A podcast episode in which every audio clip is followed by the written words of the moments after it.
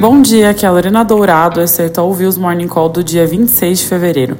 Começando pelos Estados Unidos, depois de falas bastante esclarecedoras de membros do FOMC na semana passada, indicando que os cortes devem ter início por volta de junho, o foco dessa semana recai sobre o dado de inflação do PCI, que é o índice de preços preferido do Fed. O dado sai na quinta-feira e deve ser mais um número forte, com o núcleo mostrando uma aceleração na margem de 0,17% para 0,40% e com o Supercore, que é uma medida específica de serviços que tira a categoria de moradia, também subindo de forma pronunciada de 0,28% para 0,60%, alcançando ali uns 7% em termos anualizados, que seria o ponto mais alto da série histórica se as nossas projeções estiverem corretas. Esse dado pior, com uma composição desfavorável, não deve permitir abrir o caminho para que os cortes comecem em breve, adiando o início para pelo menos ali a reunião de junho. Na Europa, na sexta-feira sai o CPI da região e deve mostrar alguma moderação nos preços, com desaceleração tanto no índice cheio como no núcleo, para 2,5% e 2,9% na variação anual, respectivamente. Mesmo sendo um dado melhor, com um tom bastante cauteloso, visto tanto na última ata do ICB como nas falas dos principais membros, esse número deve continuar indicando que o início dos cortes deve ficar lá para abril ou junho.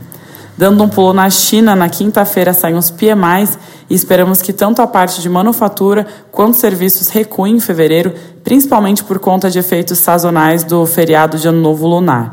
No detalhe, o PMI de manufatura deve cair de 49,2 para 48,9, enquanto a parte de não manufatura deve recuar de 50,7 para 50,2. Ambos os PMIs vão estar bastante próximos do limiar de 50 pontos, que é aquela que separa uma zona de expansão da zona de possível contração de atividade. Um indicador que prevê os próximos dados é o dado de novos pedidos menos estoques, né, a gente chama de leading, e ele parece indicar que as divulgações devem seguir fracas nos próximos meses. Vindo para o Brasil, os jornais repercutem a manifestação convocada pelo ex-presidente Bolsonaro na Avenida Paulista nesse domingo, que, segundo a Polícia Federal, reuniu mais de 650 mil apoiadores. Com presença de políticos importantes, Manchete chamou a atenção para a força política do ex-presidente, que continua sendo uma liderança importante da oposição e deve seguir influente em seu grupo político nas próximas eleições.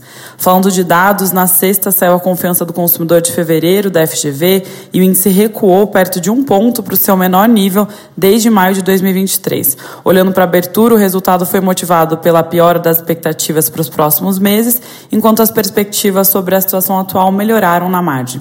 Quanto à agenda da semana, divulgações bastante importantes por vir, com IPCA 15 de fevereiro saindo na terça-feira, taxa de desemprego na quinta e o PIB do quarto TRI de 2023 na sexta. No geral, a inflação deve seguir pressionada, mostrando uma aceleração na variação ano contra ano de 4,5% para 4,6%, puxada aí sobretudo por serviços. Mercado de trabalho deve continuar mostrando resiliência e, por outro lado, o PIB do quarto TRI deve ter recuado 0,1% na variação trimestral. Mesmo com o PIB negativo, esses dados esperados de inflação e mercado de trabalho não devem ajudar muito a dinâmica de juros locais.